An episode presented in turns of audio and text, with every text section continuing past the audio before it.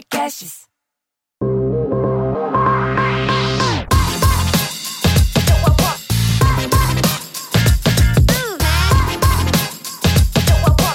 Olá, sejam bem-vindos ao Deep Growth, podcast que aborda com profundidade o crescimento acelerado das empresas.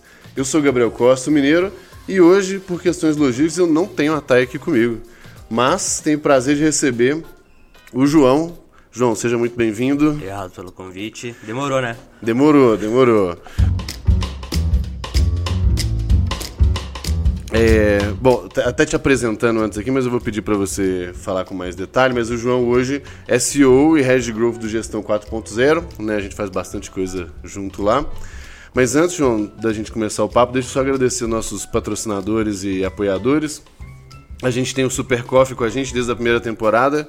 É, também né, apoia bastante o, o Gestão, que mantém a gente firme forte todo dia, final de 24 horas de semana. mentoria no final de semana. Exato. A gente tem a Evino, que é o e-commerce que mais enche a taça dos brasileiros. A gente tem também o Startup SC, que é o programa do Sebrae de Santa Catarina, né, de fomento ao empreendedorismo. Antes era local, agora é nacional, super legal. E também apoio aqui do nosso display da Fala Criativa, gentilmente cedendo pra gente o espaço pra gente gravar. Mas, vamos lá, né? Feitos os agradecimentos. É, João, conta, conta um pouco aí da sua, da sua trajetória antes da gente entrar de fato nas empresas e nos casos, porque eu acho que ela, ela é bem interessante e ela vai puxar algumas perguntas que eu sempre quis fazer e nunca fiz. Então vou aproveitar o momento aqui. Então, eu nasci em 29 de novembro. tá, brincadeira. Cortando pro que importa, cara. Como é que eu vim parar nesse mundo, né? Eu era estudante de engenharia, é, engenharia de energias renováveis, era nerd pra caralho, faculdade e tal. E aí o que aconteceu? Eu comecei a trabalhar numa multinacional, Delphi, em logística, logística internacional.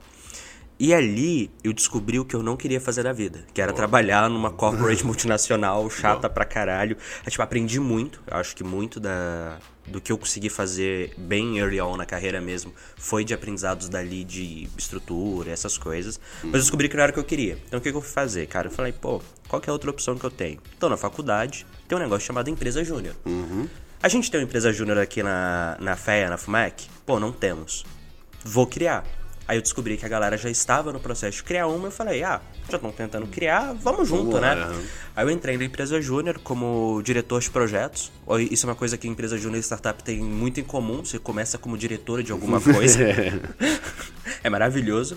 E eu tinha um bom relacionamento com os professores em si. Então os professores mandavam projetos pra gente. Ah, né? Que isso, tipo, quando sua empresa júnior tá começando, cara, basicamente quem é sabe, quem não é, assim, professor, que é engenheiro, trabalha no mercado, ah, pô, tem um projeto Recebe sobrando, alguma demanda, coisa, né? passa pros meninos ali pra ajudar. Então, quem tá na faculdade, faça bom relacionamento com os professores, ajuda pra caramba. Inclusive, uma das melhores coisas da faculdade é, é network e relacionamento, que é aprendizado por aprendizado do YouTube, tá aí. E aí, o que aconteceu, né? O, o diretor-presidente da empresa Júnior, que era o Guilherme, ele era um cara muito bom, mas era um cara meio doido. Então ele acabou saindo e eu tive que assumir, porque como eu tinha um relacionamento com os professores, já cuidava de projetos, era a pessoa mais lógica de assumir a posição. E eu percebi que eu já sabia de projetos por essa passagem por multinacional e tal, mas eu não sabia de gestão. Eu fui estudar gestão e o que, que eu vi? Gestão numa empresa júnior, por conta da dinâmica, é muito mais parecida com startup do que com empresa tradicional. Então eu falei, pô, tem que aprender sobre startups. Eu comecei a ir atrás e eu vi que tudo que eu encontrava em português era uma tradução do inglês. Felizmente eu falei, cara, eu sei inglês, não faz sentido eu ficar pegando tradução que tem todo um delay. Vou estudar fora, vou ver o que, que tem. E eu achei um curso online do MIT. Que era o curso de empreendedorismo 101, né? Entrepreneurship 101 deles, online na edx.org. né? Uhum. Exato. Fiz esse curso, era todo online, gratuito, bonitinho. E eu tirei uma nota boa no curso. E aí eles me mandaram um e-mail falando: olha, a gente vai fazer uma turma presencial aqui. É... Você não tá interessado em se inscrever pro processo seletivo para poder vir? Falei, custa nada. A inscrição era A gratuita, inscrição né? nada, A inscrição não custa nada, não achava que ia passar, porque tipo, era gente do mundo inteiro, todos os alunos do curso, tinha, sei lá, 50 mil pessoas fizeram o curso online, pelo menos umas, vai, se pegar o top é, Uhum. desse ali, 5 mil pessoas do mundo inteiro pelo menos tinham feito. Uhum. É, pô, legal, inscrevi. É, e fui aceito. Em grande parte porque na época eu tinha 19 para 20 anos E o eles não o conceito de empresa júnior lá fora não é, não é tão forte. Uhum, a galera lá vai montar startup e ganhar dinheiro. Sim. Aqui no Brasil, empresa júnior era mais forte, né? E aí eu fui aceito. E eu falei, fudeu. Porque eu não tenho grana para ir pro MIT. Uhum. Pô, vim de uma família humilde e tal. Custava. é, na época era 35 mil reais que ia custar eu poder Uhum. ir, tipo, entre curso, viagem, essas coisas, né? E eu não fui, eu não ganhei a bolsa. E foi, acho que, uma das raras ocasiões em que eu falei, cara, eu não merecia mesmo a bolsa, que eles mandam, quem recebeu? Tinha a menina que tava curando câncer, um outro que tava desenvolvendo o sistema para tirar petróleo do oceano e salvar a vida marinha. Eu falei, é, É, tudo justo, bem, eu não... vai. É, Porra, eu tô bem, fazendo vai. aqui um sistema para análise de modelo de negócio, cara. Eu acho que eles merecem mais mesmo. É... E aí, quando eu fui para lá, eu falei, cara. Eu fiz financiamento coletivo pra ir, a Kikante, a, a Datai, né, Datai apareceu e tal, lá. foi via Kikante e tudo. Eu fui meio burro, o dólar disparou e eu tinha feito o valor muito contadinho pra poder ir, então acabou que mesmo batendo a meta não dava pra ir. né? Teve gente que me ajudou e tal, mas cara, consegui. Chegando lá eu falei, caralho, é isso, eu quero empreender. Não é engenharia, eu quero empreender. Quero tocar isso. Cara, e eu comecei a me envolver. 2016, de volta aqui no Brasil, eu larguei a faculdade. Né? Então, tipo assim, eu já tava ali na faculdade, tava tirando boas notas, mas eu já meio que falava, pô, quero fazer é coisa de negócio e tal. Mas na hora que eu voltei, eu falei, cara, falta dois semestres pra me formar. Mas vamos falar a real, um ano eu posso trancar a faculdade por dois. Em um ano, eu acho que vale a pena eu, eu arriscar aqui tentando empreender. Porque, querendo ou não, o próprio MEC em faculdade de engenharia, que é 5 anos, ele considera a formação normal em 6. Então eu falei, ah, se eu fizer em 6 eu ainda vou estar no normal, nada errado pro currículo, ninguém vai me julgar de ter levado 6 anos em vez de 5. Toca o barco. E fui empreender. É, deu errado, obviamente. Na primeira vez Que ali eu montei. Cara, eu tava. Eu, sa- eu com- sei que você empreendeu, mas não sei o que, que era. eu tinha a Mountain Wolves, que era um sistema de análise de modelos de negócio. Então a gente conectava vários business model canvas, analisava os negócios que davam certo, os que davam errado, aí pegava o seu, tipo, sei lá, tinha 5 mil padarias cadastradas lá com o modelo de negócio delas, os elementos bonitinhos. Aí você imputava o seu. Eu comparava o seu com o resto e olhava como é que você está comparado às padarias que estão avançando pelas métricas que eles imputam versus que estão caindo. E gerava insights de como você poderia melhorar. O algoritmo a gente conseguiu montar, só que a UX não. E aí, por sem o UX é praticamente impossível fazer esse negócio é, pegar. E aí depois eu comecei uma comunidade de empreendedorismo chamada Empreenda Junto. É, só que virou uma ONG, porque eu queria atender empreendedor no começo de carreira, que é a galera que. Que não tem você quer dinheiro. encontrar alguém que tem menos dinheiro do que estudante, é empreendedor no início de carreira. É, Só que, cara, hum, conheci muita gente, fiz muita coisa legal. Foi quando eu conheci o. Eu conheci o Thiago, na verdade, em 2015, mas em 2016 eu me aproximei com ele lá. Ele tava tendo a ideia da no Posso te, te interromper um Pode. pouquinho? Só pra voltar ali. Tem, tem um ponto importante. É. Porque eu, eu, eu formei, no fim das contas, né, em alimentos, mas também des- desencanei dessa vida muito rápido. E. E, e, e para mim, é, teve alguns aspectos de família que foram bem tranquilos e eu sei que pra muita gente é muito pesado. Como que foi a sua família nesse sentido de. desse break, desse. Ah, eles não gostaram. Tentaram me convencer bastante a ficar, mas. Cara, eu sempre fui meio. É uma coisa que eu trabalho mais hoje em dia e tal, mas eu era bem arrogante no sentido de falar, mano, se eu tô falando que vai dar certo, vai dar certo essa porra. Então nisso acabou que não jogou tanto contra, mas eles não gostaram, Gostar não obviamente. gostou, né? E, e, assim, eu entendo e respeito. Eles queriam o melhor pra mim. E se você pensar estatisticamente, eu deveria ter me fudido grande nessa decisão de largar a faculdade. Ainda mais que, cara, eu não era um aluno mediano, eu era um aluno bom. Tipo, sabe, tava ali, sei lá, top 3 da turma, fazia iniciação científica, relacionamento bom com os professores. Então, assim, se eu tivesse seguido carreira, ia estar uma boa carreira. Aham, perfeito. E aí tem. Aí volta no Thiago, né? Aí o Thiago, ele tava. Thiago Reis da- Thiago Reis da da, Suno. Suno. Ele tava começando a ideia da Suno, né? Ele tava de sabático, tinha vendido fundo e tal. E a gente trocando ideia, que a gente, a gente se conheceu na campanha de financiamento coletivo que eu fiz em 2015. Ah, legal. 2016, eu comecei a ajudar ele pontualmente em algumas coisas da Suno. Ele no comecinho de 2017, a Suno ia começar a vender. E ele tinha contratado o Freela para fazer o primeiro site de vendas, né? Onde ia ser a área de assinantes e tal. E ele me mandou, pediu feedback, eu falei que tava muito ruim. E aí ele falou, porra, preciso de ajuda, então pra ficar bom, que eu me comprometi a começar a vender em tal momento. Eu falei, cara, beleza, consigo ajudar. montei o primeiro site. Antes era só uma landing page, eu montei o site institucional com a área logada, tipo WordPress, o commerce, uhum, membership, essas coisas assim, padrão.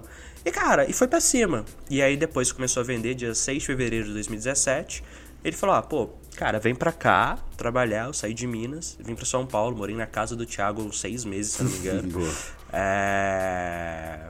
E foi assim que eu entrei realmente pra parte mais hard, assim, de. Porra, agora eu tô dentro de uma startup que tá crescendo pra caralho, tem muita coisa para fazer, né? Mais aventura e estudo.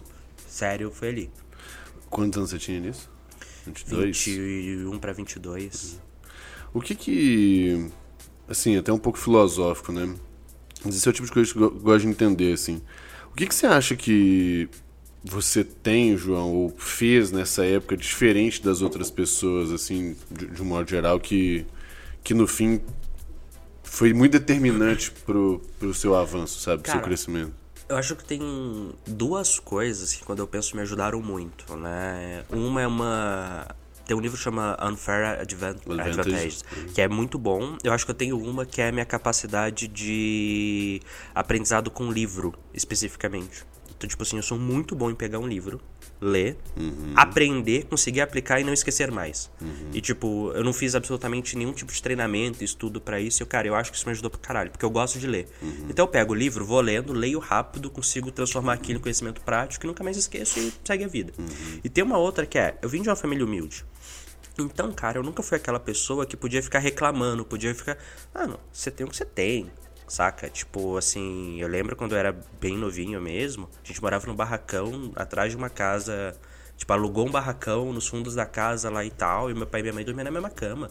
Então eu falava, mano, assim, tipo, não tinha divisão, sabe? Era um barracão uhum. que era, era tudo, tudo e o banheiro era o único cômodo dividido. Fala, cara, tipo, hoje em dia a kitnet é, é como é que chama? É, não, acomodações modernas, não sei o que, compacto. Estúdio, é, porque né? era estúdio. é, mas era barracão, mano. Era tipo, é coisa que você tá fudido. Que bairro que você morava, BH? Eu morava, não, eu morava em Tabirito, cara, ah, lá de Tabirito, BH. Entendi. No... Mas era no Lourdes. era Lourdes de Tabirito. Era Lourdes de Tabirito. É, pra, pra quem não sabe, Lourdes é, em BH é um dos melhores é. bairros, mas de Itabirito certamente não, não é. é. Ainda mais morando no barracão. Então, assim, cara, eu não podia. Tipo, eu não fui criado como uma pessoa pra reclamar. Você, você pega o que você tem, você é grato por aquilo, e você baixa a cabeça e faz o que tem que fazer.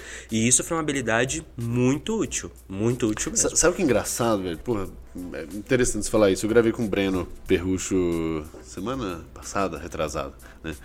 E e foi engraçado porque eu já tinha pensado sobre isso, acho que eu nunca tinha externalizado falar direito.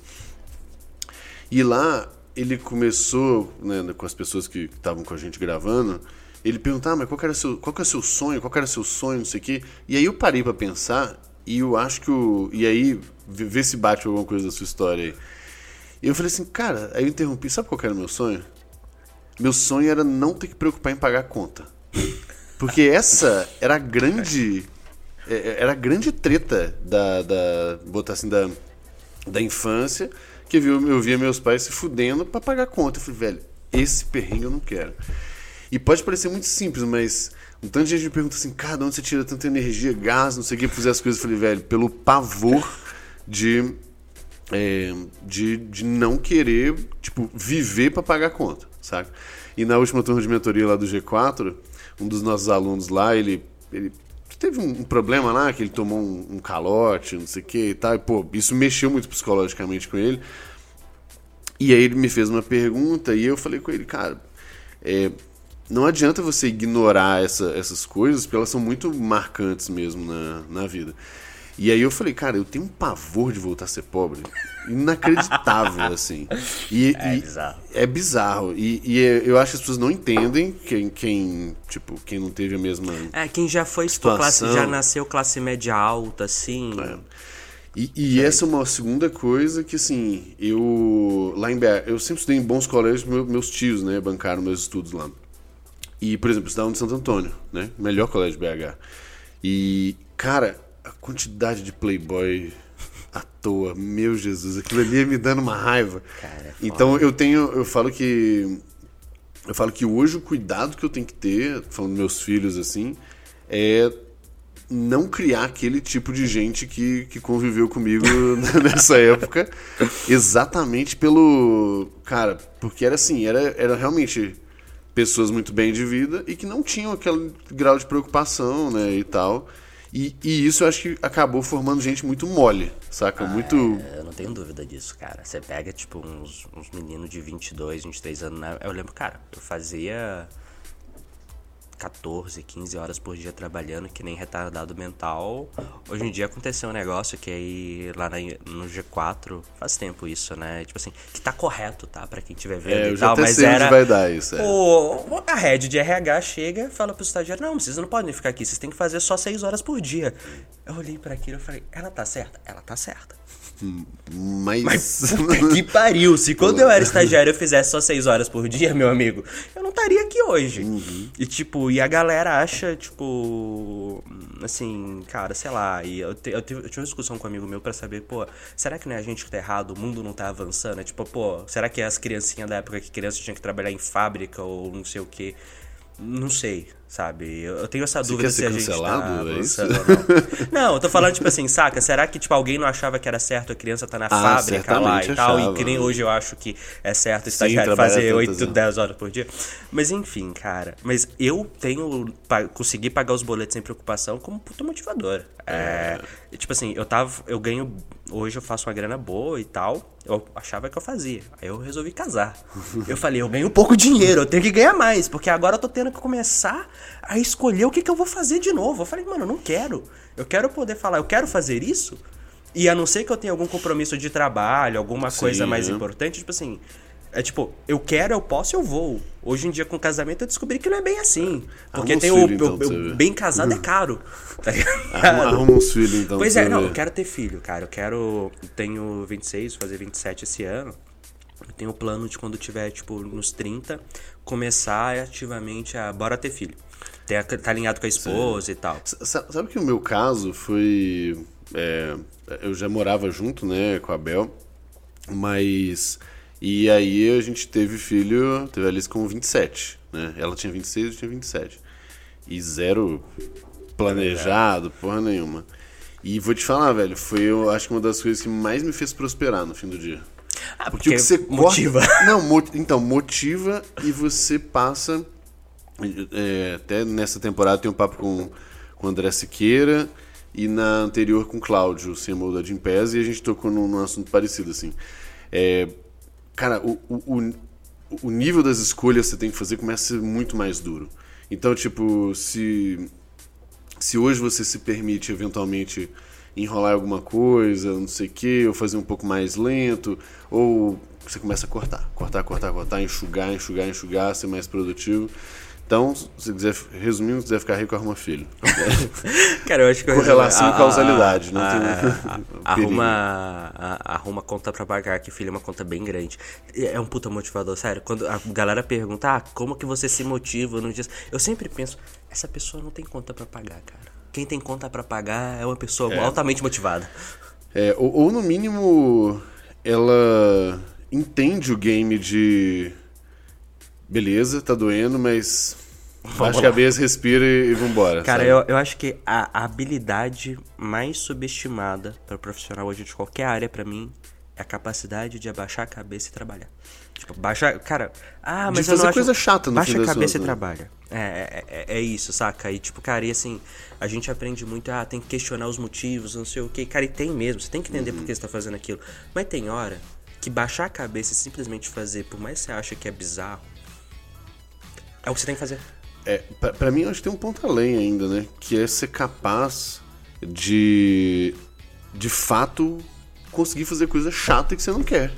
Porque, velho, que, que assim, eu gosto muito do meu trabalho, extremamente realizado.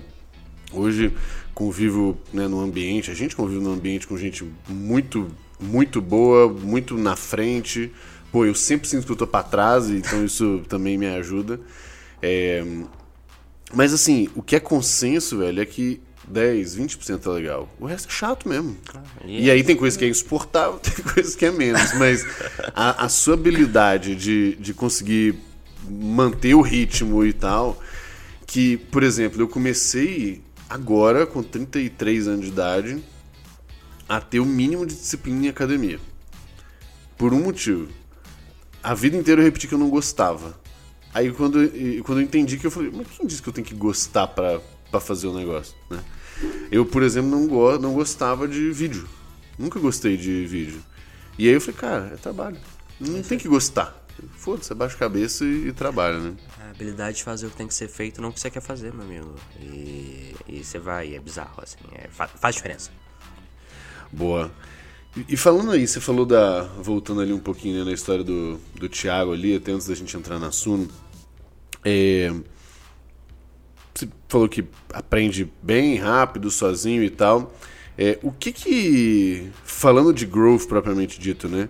Qual habilidade que você entende que já era mais natural para você e qual que você teve que desenvolver mais para essa, essa Cara, disciplina? eu acho que toda a parte de dados por conta de engenharia e tal, lidar bem com dado, com planilha, com análise, foi uma coisa que já foi muito natural para mim, eu desenvolvi a vida inteira. Eu acredito que aqui o melhor tem que desenvolver é comunicação. Então, tipo assim, eu consigo entender, porra, qual mensagem tá, tem duas mensagens lá, puxar os dados e ver qual que tá funcionando. Eu consigo fazer isso muito fácil, sempre foi relativamente fácil puxar os dados. Entender com base nisso, construir uma mensagem que funciona melhor é uma coisa que para mim é um esforço mais consciente. Não é tão natural Não é assim. instintivo, né? comunicação. Então é uma coisa que eu tô constantemente tentando trabalhar e, e, e melhorar. Que eu acho que é um mal de exatas, né? Você sabe olhar os números e tal, na hora que tem que abrir a boca e falar com as outras pessoas, não é tão fácil assim. É, eu, eu, eu tenho defendido cada dia mais, assim, velho. A capacidade de criar uma boa narrativa, no fim do dia, é mais importante do que, do que qualquer outra coisa. Se você consegue navegar bem nos dados e tem essa habilidade mesmo de criar narrativa, aí é um negócio muito poderoso. Porque, de fato, deixa de ser uma narrativa ideológica, fantasiosa, bonita e passa, de fato, a ser uma narrativa é, sustentada, né? É, é que, é que no fim do dia, né, quando a gente pensa em performance e todas essas coisas, cara, é muito uma questão de você convencer as pessoas a comprarem primeiro a ideia que você está vendendo para ela, antes do produto. É a ideia. E como seres humanos, a gente se comunica muito por meio de histórias, a gente se conecta por meio de histórias. Então, ser capaz de criar histórias que engajam, que conectam, que as pessoas se identificam, é uma habilidade importante pra caralho. Porque não adianta nada você falar, porra, essa história não tá funcionando, se você... e aqui estão os dados que provam por que não. Se você não conseguir criar a história que funciona, é melhor você ser capaz de criar uma história, do ponto de vista de business, ser capaz de criar a história que funciona, sem conseguir os dados pra explicar, pro negócio gera mais resultado do que Sim. ter os dados que explicam por que não funciona e não E conseguir não criar a que funciona. Sair, sair disso, né? Então é. Assim, é um balanço, né? O mundo ideal você consegue as duas coisas pra melhorar e tal. Mas, cara, era uma habilidade que eu desprezava muito, essa habilidade criativa. E ao longo do tempo eu fui falando, cara, não é assim. O que, que, que você tem feito pra evoluir nesse sentido? Cara, eu tenho consumido conteúdos tentando olhar por essa ótica, de tudo que é tipo, desde é, aula sobre como escrever melhor, aula de teatro, a, cara, pegar, sei lá, o novo lançamento de clipe da Anitta. O que, que ela fez? Porra, a Anitta, cara, em cases de growth e viralização, é bizarro. Estudar a Juliette. É um negócio assim bizarro pra você aprender sobre viralização. Tipo, Big Brother, cara, eu assisto o começo do Big Brother pra ver o estilo de propaganda que a galera tá fazendo.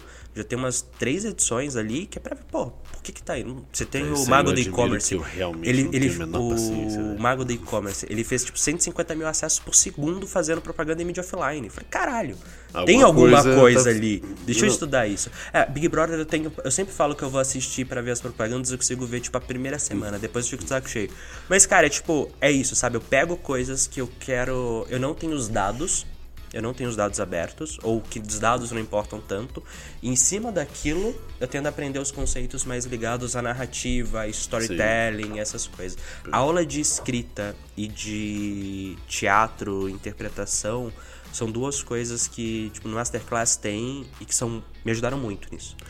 É, esse, esse é um ponto que eu ia comentar também, porque também é, o nosso perfil é muito parecido, né? A gente já, já falou bastante disso.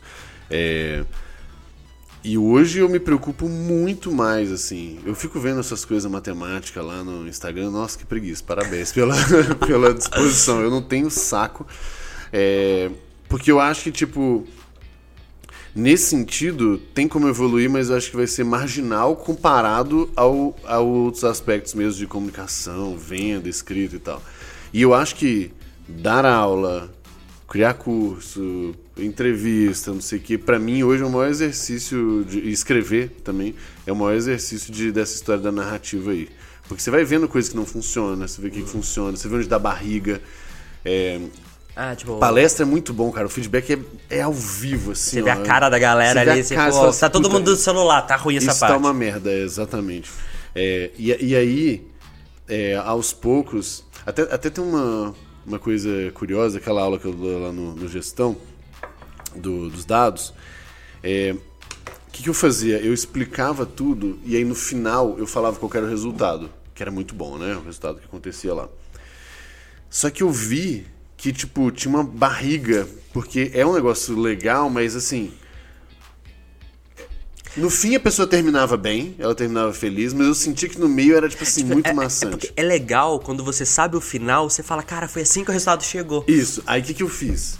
É, eu mostro alguns resultados, né? É, alguns até mais técnicos, algumas métricas e tal. Daí eu fiz um teste uma vez numa palestra, eu já tinha dado essa, uma palestra dessa, aí eu puxei uma informação que eu falava assim, porra, tinha um slide isso mudou completamente o negócio da Singu, né? As análises que eu fiz. E aí eu explicava. E eu puxei um dado lá da frente, que era o payback time diminuiu de 10 meses para 16 dias. Só esse. Eu peguei um slide, fiz assim, ó, tum, tum, acabou, mudou o game. Porque aquele slide é onde a pessoa acorda. No início tá todo mundo meio que entendendo o que, que esse cara vai falar, não sei o que e tal. Quando eu falo isso, ele fala assim, opa, peraí, isso aí eu preciso prestar atenção. Tem, tem, tem, tem um output ali pra mim. Exatamente. E aí, assim, é, é, é isso. É sobre a história que eu tô contando. E aí eu coloco o ponto ali da, da curiosidade e até numa certa ambição, porque a pessoa quer, quer um negócio também. E isso muda completamente, porque aí ela presta muito mais atenção nas coisas, ela entende, já fala assim, cara, eu preciso prestar atenção, eu preciso entender isso aqui, porque foi muito transformador. Então, é, e, e as pessoas acham que eventualmente você sempre acerta de primeira. E não, você vai construindo, aí você apresenta, aí você vê. Então esse negócio de apresentar ao vivo, pra mim, é uma das. é- é- tem gente que não gosta, mas até aí a gente já tava falando que foda-se, o que você gosta, o que você não gosta, pega e faz.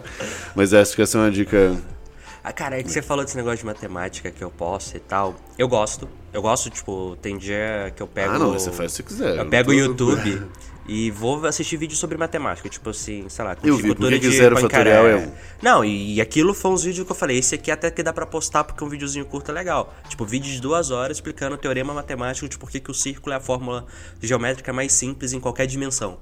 Ah, não, João. Cara, eu acho demais, legal, sabe? de Deus, É, Tá mas eu concordo com você, mas eu concordo com você que o meu ganho de aprendizado nisso hoje É, também é marginal. Não, exato. É, o meu ganho tá muito mais nessas outras E- coisas. Isso é mais, mais hobby do que qualquer outra coisa. Acho um tipo hobby assim, esquisito, mas eu tô- é um tipo assim, agora eu tô escrevendo o livro. É muito legal pra mim conseguir pegar os exemplos e usar no livro, porque eu falei, olha, consegui dar utilidade pra essa porra agora que eu não sou Boa. engenheiro mais. Boa.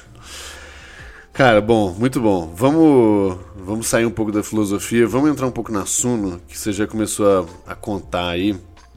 É, a, primeira pergunta já era como você chegou lá, acho que você já, já, já contou ali, mas como que, que foi, assim, o, o, o processo mesmo entre você quebrar um galho, né, dar, fazer uma landing page, dar um tapinha em alguma coisa, é, de fato entrar para um negócio que é diferente ali e de fato fazer esse negócio crescer bastante. Assim. Cara, é... assim, o entrar pro negócio foi realmente o que eu falei. O Thiago, depois que eu montei a primeira página, começou a vender, o Thiago falou, vem pra cá. Funcionou, vamos embora. E eu fui, me mudei de Itabirito pra São Paulo. Que eu falei, morei lá na casa dele por um tempo até o salário me permitir sair. É, Mas foi isso, cara. Foi tipo assim, uma coisa completamente aleatória. Você conhece o cara por conta de uma campanha de financiamento coletivo. Ele mantém contato, te pede É, essas ajuda aleatoriedades e, da e vida foi, que- sabe? Não tive o meu, o meu foi tipo sorte com preparo, cara, oportunidade com preparo, a oportunidade apareceu, eu tava preparado Perfeito. e foi. Não teve muito mérito, meu mérito foi o preparo, mas foi aleatório da vida. Uma vez que tava lá dentro, cara, foi tipo, pô, temos que fazer dar certo. A Suno ela teve uma, uma questão que o começo dela, a gente tinha uma vantagem competitiva, que era a ligação com o Luiz Barsi, que era um dos maiores investidores da bolsa, e o próprio contato do Thiago ali na na como é que chama? Na Infomoney, no mercado financeiro de modo Uhum, geral, que ajudou no primeiro mês ali a já começar com um boom financeiro muito bom. Todos os custos que ela tinha tido, tirando o custo de oportunidade do Thiago, se pagou ali. Tipo, como empresa, no primeiro mês já pagou todo o histórico de gasto com tudo que tinha tido e deu algum lucro. é, Até porque no início é um negócio muito mais intelectual do que, que qualquer que coisa, outra é, coisa, né? exato. Ah, só que, cara, aí o que aconteceu, né? O primeiro mês bateu, pum. Aí o segundo, foi tipo, por quatro meses ela foi caindo mês a mês no- os novos clientes. É, por quê? Cara, porque a gente tinha uma represa construída em cima de uma estratégia de conteúdo, que eram as cartas do Luiz Barsi, e essa represa foi acabando, a gente falou, cara, tem que fazer outras coisas. E ali a gente foi aprendendo quais são os canais, pô, como é que a gente melhora Facebook Ads, como é que a gente melhora social, como é que a gente melhora as coisas. Acho que a gente foi a primeira casa de análise no Brasil que fez live no Facebook na época. É, e foi tipo, tava tendo uma crise, eu não lembro nem qual que foi, cara, mas foi uma crise que eu falei, Thiago, abre o Facebook, vamos fazer uma live no Facebook. O Instagram não tinha explicar, live. né? Pra explicar. Aí o Thiago fez. Eu era o pessoal da técnica. Vou pegar os vídeos mais antigos da Suno, quando o Thiago falava, ah, o pessoal da técnica vai mandar no chat. Era eu, você. era o João ali, ó, tá, tá, tá, tá, tá, tá, respondendo, não sei o quê. Então foi tipo, cara, muito fazer o que precisava e aprender aquilo. Pô, a gente tinha um. E, e foi um, um negócio foda, porque como a gente começou o primeiro mês muito bom e os meses subsequentes, três, quatro meses depois, foi caindo, aquilo gera uma, um negocinho que você fala, porra, ainda tá bom, mas se continuar nesse ritmo daqui a pouco quebra, Aham. você fala, porra, mas ali foi muito bom que eu aprendi a estruturar, cara, todas as áreas de um negócio. A Nasuno, tirando Você a área de primeiro lá? análise. Foi. Tirando a área de análise, Sim. né? Análise financeira. É, O resto das buchas o resto das buchas eu tive que resolver até a gente conseguir trazer pessoas melhores pra assumir aquilo ali. Então, pô, foi um puta aprendizado. É, cara, suporte. Eu respondia. Eu era o chat de suporte. Mandava Uhum. mensagem no chat, era eu tá, respondendo. É, subir live, não sei o que. Era tudo ali, sabe? Então, isso foi muito bom ali no começo em termos de aprendizado. Aí, com o tempo, a gente foi tracionando. O mercado financeiro, a gente pegou um timing bom dentro do mercado. A gente pegou a alta, não só da bolsa, mas do número de investidores, queda de taxa de juros. E tudo isso foi confluindo ali para ajudar. Mas é um mercado extremamente competitivo com a galera que tem dinheiro infinito, né? Tipo, você compete com desde um player que não tem muitos escrúpulos até um player que é o Itaú ou XP, que, mano, tipo assim, você não tem mais dinheiro que o Itaú ou XP. E não vai ter. E você não vai É, ter. é, exato. é. tipo assim, o, o lucro do trimestre do cara é o bastante pra comprar a sua empresa cinco vezes e voltar troco. Então, não é nem o não, o lucro no trimestre é tipo 10, é, sei lá, 5 bi.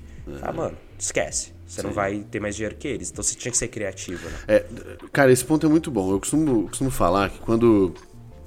É de um conceito que eu chamo de guerra assimétrica, né? Quando você vai brigar com alguém que é muito mais forte que você, você não pode brigar pelas mesmas regras do, do jogo da pessoa ali. É, um exemplo clássico que eu, que eu sempre dou, porque acho que é fácil de entender, é o caso do Nubank, né? O Nubank, até hoje, ele não é uma solução, ele não tem- nem está perto da quantidade de soluções financeiras que um banco tradicional tem. Mas não importa, porque não é isso que ele está se propondo a fazer. Né?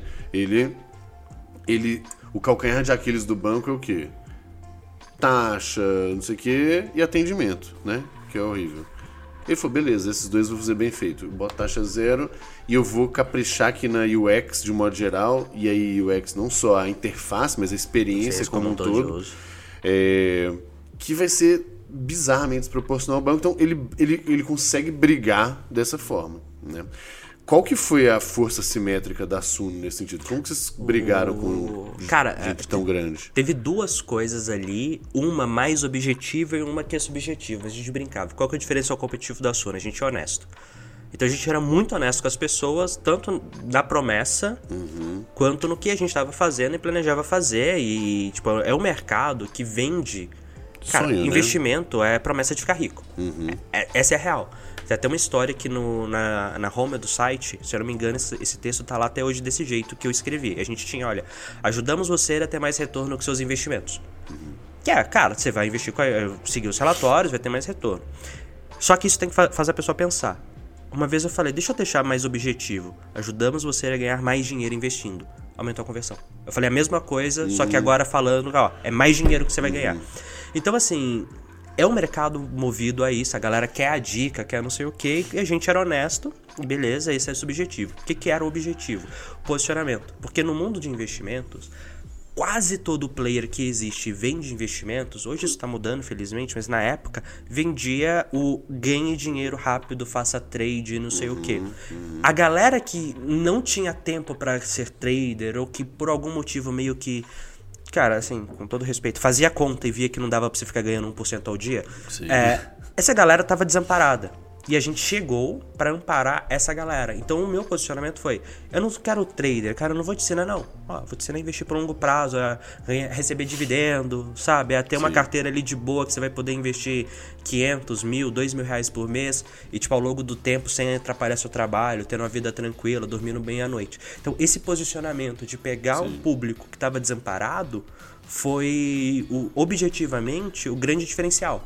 Tipo, fundos imobiliários. Era um mercado, ainda é um mercado pequeno. Pequeno, Mas né? assim, se, se bolsa no Brasil já é pequeno, fundo Fundo é imobiliário ridículo, era um né? terço disso. Tipo, na época não tinha nem um milhão. Agora já tem 3 milhões de investidores em bolsa, um milhão em fundos. Na época não tinha um milhão em bolsa. Então tinha, sei lá, 200, 300 mil pessoas que investiam em fundo imobiliário. A gente foi a primeira a realmente dar um carinho, fazer algo muito bom. A gente trouxe o professor Baroni para ser o analista de fundos imobiliários. É um cara, assim, sensacional. Então a gente, esse cuidado, se posiciona e falar quem tá desamparado em algo que é sustentável de longo prazo, porque querendo ou não, essas promessas de curto prazo.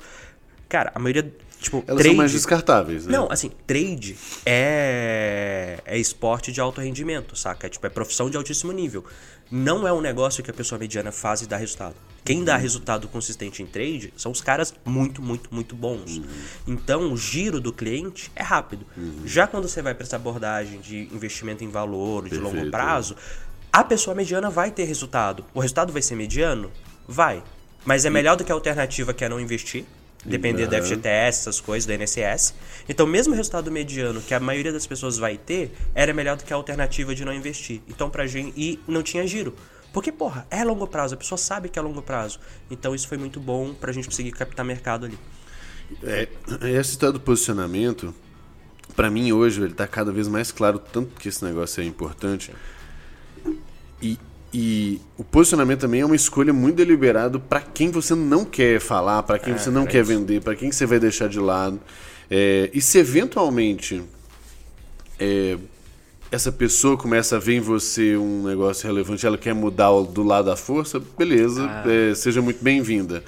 Mas meio que não tem por que você ir lá bri- nessa briga de foice que é o, esse Não, negócio. ó, uma- um- tinha uma, uma cultura que a gente adotava na Suno que era, mano, a gente queria que mesmo quem saísse, saísse feliz, né? E o que, que tinha de trader que achava que a gente ia vender não sei o que, dinheiro rápido, falava, porra, não caiu. E tinham duas coisas aconteciam na maioria dos casos. Tinha um cara que saía meio puto, falava, ah, é ruim, não sei o que, porque não era o que ele queria. Mas tinham dois perfis que eram muito legais. Tinha um cara que chegava e falava, porra. Beleza, não é trade, mas eu tenho aqui essa parte da minha carteira que é longo Vou prazo. então vou seguir vocês nessa parte da carteira aqui. Que, que- na verdade, o que mais tem no mercado é o trader que ganha o dinheiro do trade e coloca no longo prazo, né? No, no fundo imobiliário, nessas coisas. E tinha uns traders que falavam, cara, não é pra mim. Mas eu tenho, sei lá, minha tia, meu pai, meu amigo, que ele não é trader e quer investir, vou recomendar a vocês. Que a gente queria que mesmo quem saísse, saísse feliz e alinhado. E aí quando o cara chegava, ah, vocês têm carteira de recomendação de trade? A gente falava, não. Tipo, a gente fala, cara, não compra. Você não vai ser feliz aqui. Não, não é o que vai te atender. Então, essa postura de saber muito bem pra quem você tá falando não Exato. ajudava pra caralho. E, e duas coisas, assim, como que é, vocês lidavam. Assim, a gente tá falando do mercado, a gente falou de, de, de competição, que é isso, né? Muita grana, não sei o quê. E tem um outro lado da competição, que é o, o sem escrúpulos ali, que a gente já, já foi tocando também. A questão dos sem escrúpulos, eu acho que nem é, nem é muito. É, meio que. Você já escolheu que você não quer vender para aquela pessoa. Só que quando você vem com um discurso correto, honesto, não sei o que e tal, inevitavelmente você entra em conflito com, com o, a pilantragem. E certamente a pilantragem vai bater de volta. Como que era essa, essa situação aí? Cara, tinha idas e vindas, tinha até agressão física rolou. Eu tô sabendo, uma, eu sei, cabeçada e tal. Mas é. Assim. A gente tinha um posicionamento muito claro. Às vezes dava umas cutucadas, porque, pô, tinha coisa que era absurda, não dava. Tinha, Uhum. tinha, case, tinha Não, tinha case do, de falar informação errada. errada, tipo assim. Não era. Mentira, né? É, errada. era tipo, porra. Então, assim, batia. Mas a real, cara, é que a gente, como empresa, tá? Não como indivíduos, mas como empresa, a gente sempre preocupou muito mais em passar a nossa mensagem do que Ficar batendo. ficar batendo lá de lá. Como indivíduos, às vezes isso mudava um pouco, que você falava, cara, não dá pra deixar passar. Mas, e querendo ou não, o público, o público via, sabe? O cliente, ele via as duas coisas e ele falava, porra, é, é, faz sentido isso aqui, cara, não, não precisa. E sabe o que que era uma coisa que, assim, até chegou a ajudar nesse senso? É, porque querendo ou não, como a bolsa no Brasil é pequena, quando você vai para recomendação de investimento, o que fazer ou não, e sai do trade, você vai para as carteiras mais fundamentalistas, elas são muito parecidas, cara. Essa é a real. Tipo assim, talvez o relatório seja mais completo do que o Sim, outro, né? Mas assim, a carteira final. a A carteira final é muito parecida porque você não tem muito do que escolher. Sim. Felizmente tá mudando, mas você não tem muito o que ah, escolher. Então o que acontecia? O cara entrava na propaganda mais exagerada, na propaganda mais de boa, via a carteira muito similar e falava, porra, é muito mais ou menos parecido. E na hora que eu olho a propaganda versus o que você tá me falando, você fala, mano, essa propaganda tá mais alinhada. Porque o cara Uhum. falava, não, não sei o quê. Aí você entra lá, você compra, tipo, Itaú, Ambev, Vale, as maiores empresas do Brasil, as que estão aqui há não sei quantos anos, e fala, mano, o cara me falando fazer o famoso feijão com arroz aqui, de comprar empresa pagadora de dividendo, que gera caixa, que tá há muitos anos, Que tem a é- gestão sólida, é o básico. Que é o discurso. E tava me prometendo um negócio aqui maluco. Eu falei, porra, não faz sentido. É tipo, não, você vai colocar 95% nessas empresas grandes, aí você pega, sei lá, 2% e compra esse negócio aqui que é um mico bizarro, e 3% que é essa empresa que você não conhece, que é uma empresa pequena, mas também é uma empresa que tem 30 anos de história. Então, tipo assim, no fim do dia, se tinha 1, 2% que realmente eram as coisas malucas que eles prometiam. Aí na hora que o cliente olhava os dois e falava, mano, não faz sentido. Vocês estão me enrolando aqui com isso. Não era nem que o produto era ruim, o produto era bom, o produto era parecido, inclusive. Só que como a promessa era desalinhada, naturalmente isso gerava vantagem pra gente. O cara ficava frustrado e falava, ah, esses caras aqui não me enrolaram. Perfeito. E provavelmente tinha muito churn dos caras. E vinha gente pra fica, gente e aham. tal. Pô, não, e isso foi uma coisa, até o Thales conta da Easy Taxi, né? Que é, cara, é, a gente meio que saiu, tipo, tinha esse player que abriu o mercado por muito tempo. A gente saiu pegando os clientes Sim. insatisfeitos ali de bacia, sozinho, até chegar o momento em que pro nosso mercado a gente virou líder. E aí, socorro. Boa. Quanto tempo a gente tem aí, pessoal? De gravação? 40. Tá bom. É, Cara, essa, essa história do, do da Suno, de um modo geral, pô, até eu conheço, né? A gente, inclusive, se conheceu por causa do Thiago, né? Na verdade. Uma vez que eu fui na. A gente fez um meetupzinho de growth lá na Ah, Suno que a verdade. gente, a gente se conheceu lá. É, E até quero, quero trazer o Thiago aqui também, porque eu acho que tem um tanto de história legal pra contar. Mas eu acompanhei desde muito cedo essa história também. E uma coisa que a Suno ficou muito excepcional foi em criar uma máquina bizarra de conteúdo. Né? E con- conta um pouco assim, como que isso, desde como que isso foi pensado e, e- e executado. Cara, o, o conceito geral, o Thiago uma vez ele trouxe aquele exemplo da Disney, né? Que tem conteúdo no centro e vai separando todas as verticais que se aproveitam daquele conteúdo. Tipo, cria o personagem, você cria o filme, você cria a peça, você cria... e vai girando. Então o Thiago viu aquele conceito em algum momento da vida dele e trouxe isso pra dentro da Suno. E a gente pensou em como que a gente consegue implementar, né? Criou um negócio chamado de estratégia tornado, que eram vários perfis e redes jogando para uma rede no centro. Então você escolhia o que estava no centro, todo o resto jogava para lá e ia trocando esse centro para fazer tudo Pra crescer e dominar a audiência. Então assim, foi uma estratégia inspirada na Disney que o Thiago trouxe. E aí na execução a gente vai aprendendo quais canais que nós somos melhores ou piores, como fazer em cada canal. Alguns canais fazer por talento, alguns canais por força bruta. tipo social e tal tinha força bruta, mas tinha muito talento. SEO, cara, a gente fez, a gente ficou muito bom em fazer. YouTube, era força bruta. Uhum. Pegava os vídeos, otimizava a tag de SEO e postava pra caralho. seja Postava tipo dois, três vídeos por dia e ia. Mas a- a- o core da estratégia foi muito inspirado na Disney, cara, que é. Vamos lá, né? Na Suno. O produto é muito parecido entre todo mundo.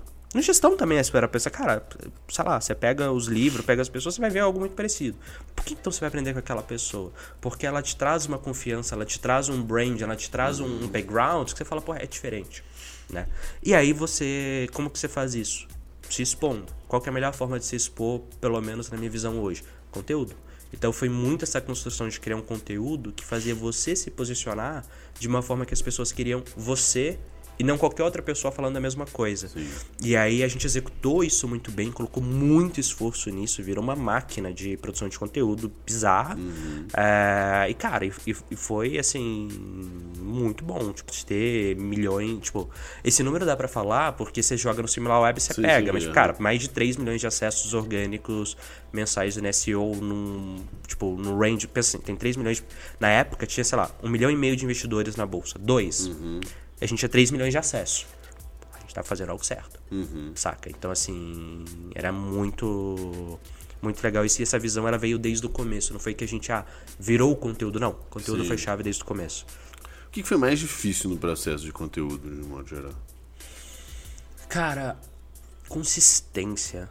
Porque às vezes, quando eu posto isso no Instagram, você vai lá e me zoa e tal, a gente brinca, é, tipo, produzir conteúdo não é o pior trabalho do mundo. Mas quando vira trabalho, fica chato e uhum. você tem que fazer de certa forma. É... E então até achar qual era o canal, o estilo de conteúdo que era gostoso fazer, uhum. teve que ficar quebrando cabeça e só faz, uhum. faz, faz, faz, faz. Então até chegar no nível de consistência foi demorado e teve uma outra coisa. Conteúdo, diferente de mídia paga, não é aquele negócio que eu coloco dinheiro de um lado já, já sai resultado do outro. Uhum, não. Exato, Por um bom exato. tempo você vai fazer é sem resultado. É muito engraçado. Até chegar um momento que quebra uma barreira e começa a vir o resultado. Então é, é, é meio que uma parada que joga contra você.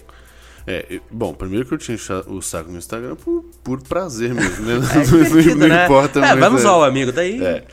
É, não, mas é ingrato e assim, e é por isso que, velho, quando, toda vez que alguém vai me perguntar de conteúdo, ah, qual é o melhor canal, melhor formato, melhor isso, melhor aquilo, melhor aquilo, eu falo assim, cara, faz o que você mais, mais curtir. É, tipo... Porque no início, é tipo assim, depois você começa a entender é, aquela história de fazer as coisas chatas lá, mas começar precisa ser minimamente legal, sabe? É, cara. E, e até o podcast, assim, sinceramente, hoje é, eu tô pensando muito mais em criar outras coisas do, sabe, outros quadros, outras coisas do podcast do que pensar em outros formatos, porque eu gosto muito mais é, de pegar e fazer esse tipo de coisa. A gente estava discutindo aqui antes de, de gravar, né, algumas ideias disso.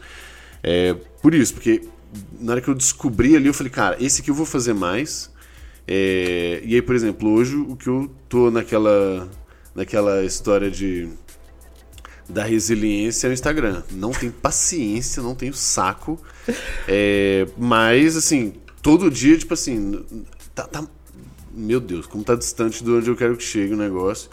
Mas já tá melhor do que tava no passado. Beleza. Ah, é isso. E aí, semestre que vem, eu quero melhor que esse mas, semestre. Cara, mas, mas você fez uma coisa que eu acho que é o que a galera erra muito quando a gente fala de canal e conteúdo. Que é, o Instagram é hoje. Cara, o Instagram e o YouTube são hoje as principais redes de conteúdo, ponto. Uhum. Não dá para discutir.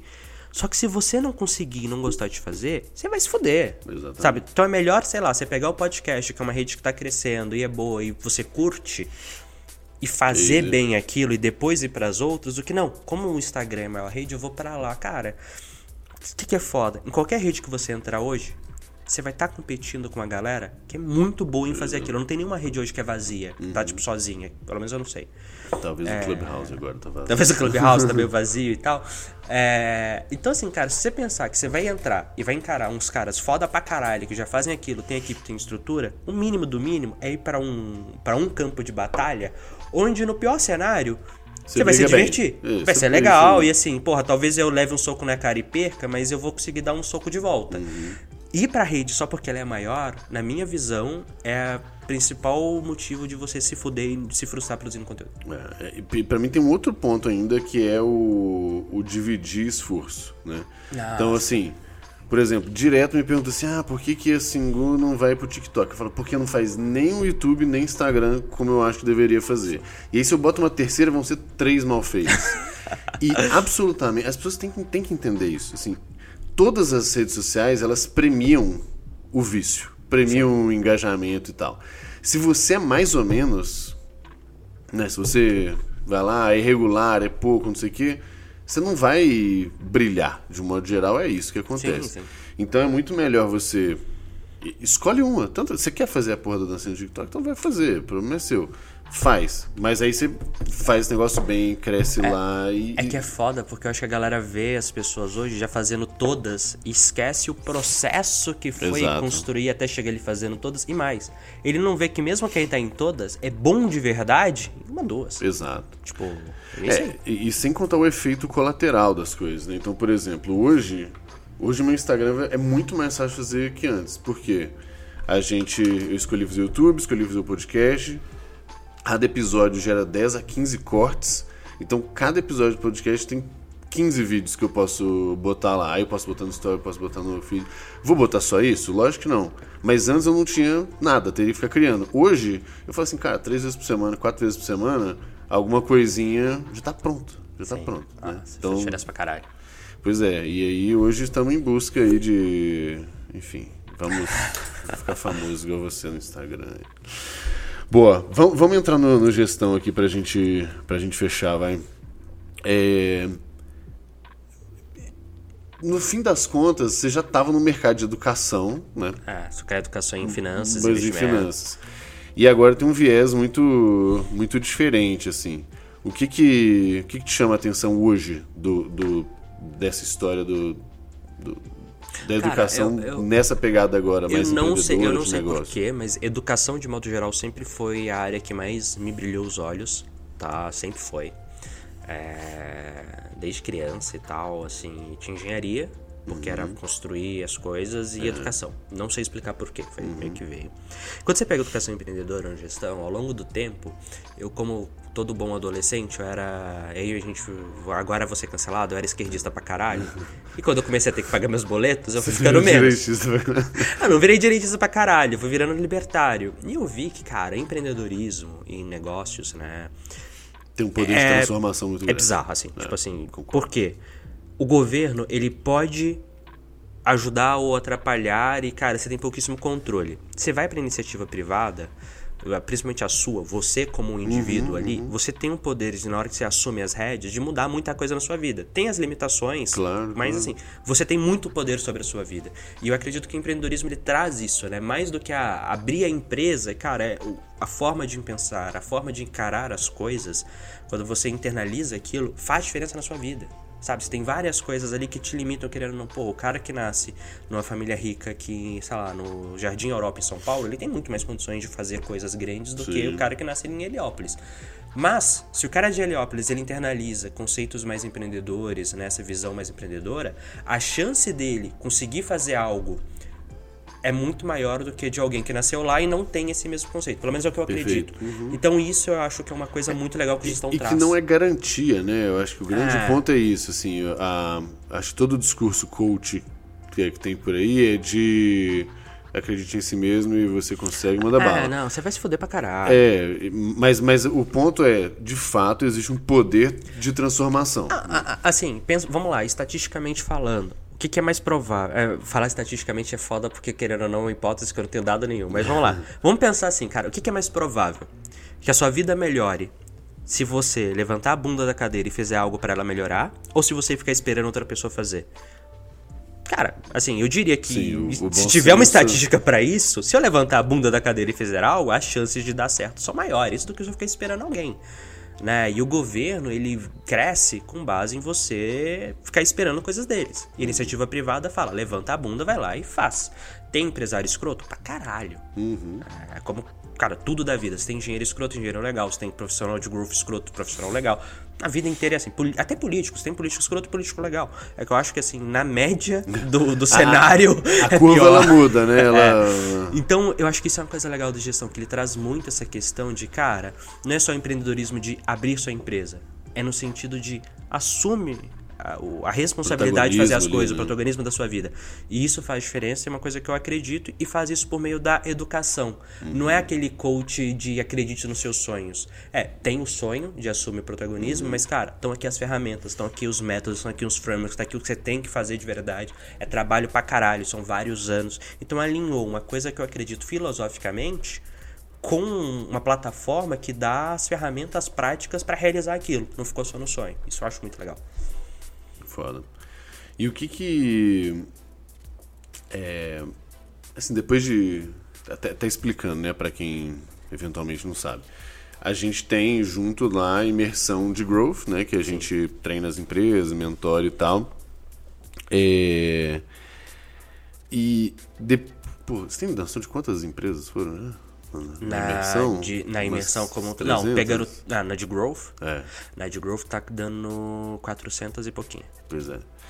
Cara, depois a gente vê, né? É, e ajudar aí, sei lá, quantas pessoas nisso, 500, 600 e tal, nessa quantidade de empresa.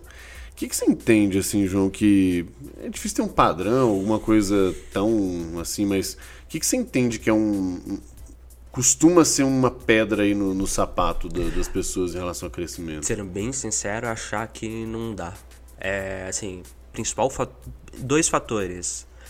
Para mim, o principal de todos, mais comum em todas as empresas, é que elas simplesmente acham que não dá, que não funciona, que não serve, que é isso, é quase que barreira psicológica. Uhum. Esse é o primeiro disparado. O segundo é, ninguém tem dado de porra nenhuma. É Aquilo que a gente falou lá de construir narrativa, às vezes gera, vai gerar mais resultado. Tipo, narrativa sem dados gera mais resultado do que dados sem conseguir construir a narrativa, é verdade. Mas se você não tem dado nenhum, fica difícil também te ajudar. Fica difícil até saber qual narrativa construir. Então, para mim, cara, primeiro, principalmente em empresa mais tradicional, é a galera que acha, não, isso é só pra startup, é só pra infoprodutos uhum, e tal. Cara, não é. Né? Não é. Ponto. E na hora que eu mostro pros caras, tipo, na minha aula tem um negócio das alavancas quebrando. É, é um negócio que, tipo assim, para a grande maioria das pessoas, inclusive para os alunos, eles já fizeram na cabeça dele algumas vezes. Na hora que você mostra e você fala, cara, você aplica isso aqui e você fazer esse frameworkzinho para encontrar quais são as alavancas de crescimento, o nego pira em algo simples e desbloqueia a cabeça bizarro, assim, bizarramente mesmo. Então esse é um ponto. E o outro ponto é, cara, ninguém tem dado de nada. Tipo assim, se o cara chega e fala, ah, mas você tem os dados dos clientes para fazer, sei lá, um CRM básico? Não, não tem. Uhum e fica dando desculpas para não ter os dados. Eu diria que essas são as duas coisas mais pedra no sapato Sim. por muito. Boa. E o que que o que, que mais te surpreendeu depois de tantas qual história, qual situação ou, ou o que que de um modo geral mais te surpreendeu depois de tanta Cara, gente?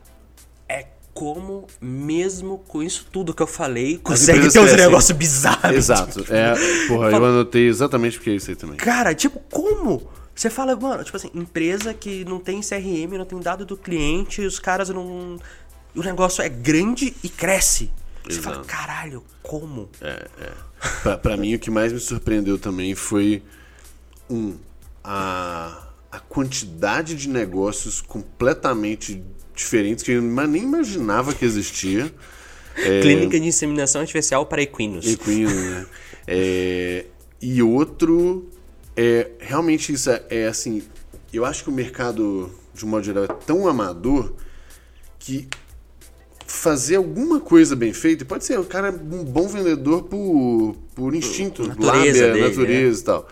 É, é isso, o cara não tem um número, ele não sabe nada, tudo cagado, o negócio crescendo, crescendo, crescendo, crescendo.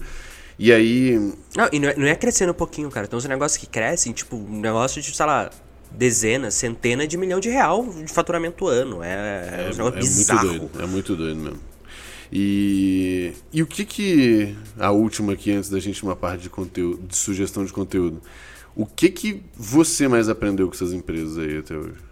Com, com o processo como um todo, né? Cara, né? eu, pra mim o ponto que eu mais aprendi foi um negócio que eu coloquei na minha aula, que foi como estruturar a linha de raciocínio e pensamento de uma forma que qualquer pessoa consegue pegar e falar: "Ah, legal, é assim que funciona, vamos fazer".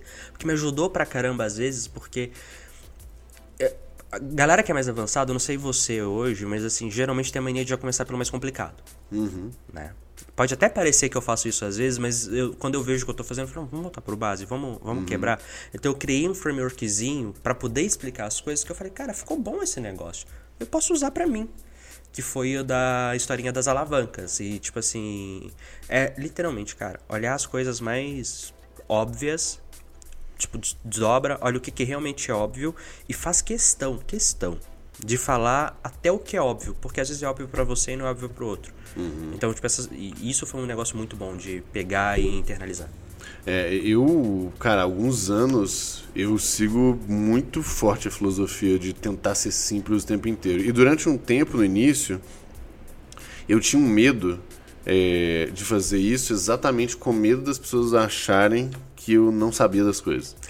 Né? Porque isso você não aprofunda e tal. E aí, cara, hoje o feedback que eu mais recebo no fim das contas é: nossa, como você conseguiu pegar um negócio né, complicado e, e, e simplificar e tal. E esse é um exercício muito difícil, né? É muito difícil.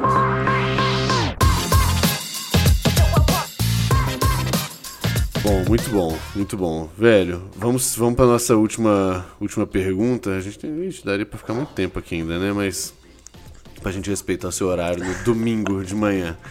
É, a gente sempre termina da mesma forma, que é pedindo indicação de seja conteúdo, gente para seguir, aí pode ser livro, artigo, enfim, três sugestões é, que você entende que são que são importantes para as pessoas que estão ouvindo a gente. Arroba João Vitor ali no Instagram. É isso aí, Arroba pode gestão botar. 4 Tô brincando, deixa eu falar. É bom, sigam, tá? Mas é, falando de conteúdos legais. Não, mas seu Instagram é muito bom mesmo. Eu fico te aloprando, mas acho muito bom mesmo. Inclusive, eu tenho uma certa invejinha, mas tudo bem. Valeu. É, cara, vamos lá. Tem o livro. Pra não ser- sair do óbvio, tem o High Growth Handbook, que é um livro que eu acho muito bom. Ele é um livro mais avançadinho, assim. Porque não é um livro que eu recomendo pra quem tá começando, você vai fazer merda. Porque ele é um livro pra tipo, quem já tá na posição mais de gestão, empresa mais estruturada, mas ele é muito bom porque ele traz cases e reflexões de momentos importantes e relevantes ali pra empresa. Tem um filme que não tem absolutamente nada a ver com growth ou nada, que chama é, Burnt, Pegando Fogo, a tradução do título dele, que é um livro sobre. É, é um livro, não, desculpa, é um filme que fala a história de um chefe que ia receber a terceira estrela Michelin dele. E, cara, eu acho que é uma puta aula de perseverança, de fazer o que tem que fazer, de atingir o mais alto nível de, de entrega, de esforço, perfeição. dedicação. Porra, eu acho do caralho. E tem um podcast que é o Deep Growth. Boa. Que é o, o NFX Podcast, NFX. Cara, é um podcast muito bom que os caras ou convidam pessoas, empreendedores, pra contarem os cases, ou eles pegam ensaios, né, e, e leem aqueles ensaios pra você. É em inglês, mas vale muito a pena, é bem bom. São os três, assim, que eu recomendo, tentando Boa. fugir um pouco do que eu acho que todo É, mundo fala. é, é ótimo. A gente, cara, direto pra mim, inclusive. O, o DNFX, se eu te falar que eu nunca vi, nunca li nada. E, e o Rigonati também sugeriu, o Edson Rigonati da, da Stella. É bem bom, cara. Então eu vou ter que tomar vergonha na cara e, e consumir também. Cara, animal. A gente tem mais duas perguntinhas ali nos extras que estão dentro da, da comunidade. Mas deixa eu te agradecer é, bastante aí pelo, pelo nosso papo. A gente, devia- a gente conversou meia hora antes da, da- de ligar a câmera aqui, né? Devia ter gravado também. Cara, super obrigado. Valeu. Valeu pessoal.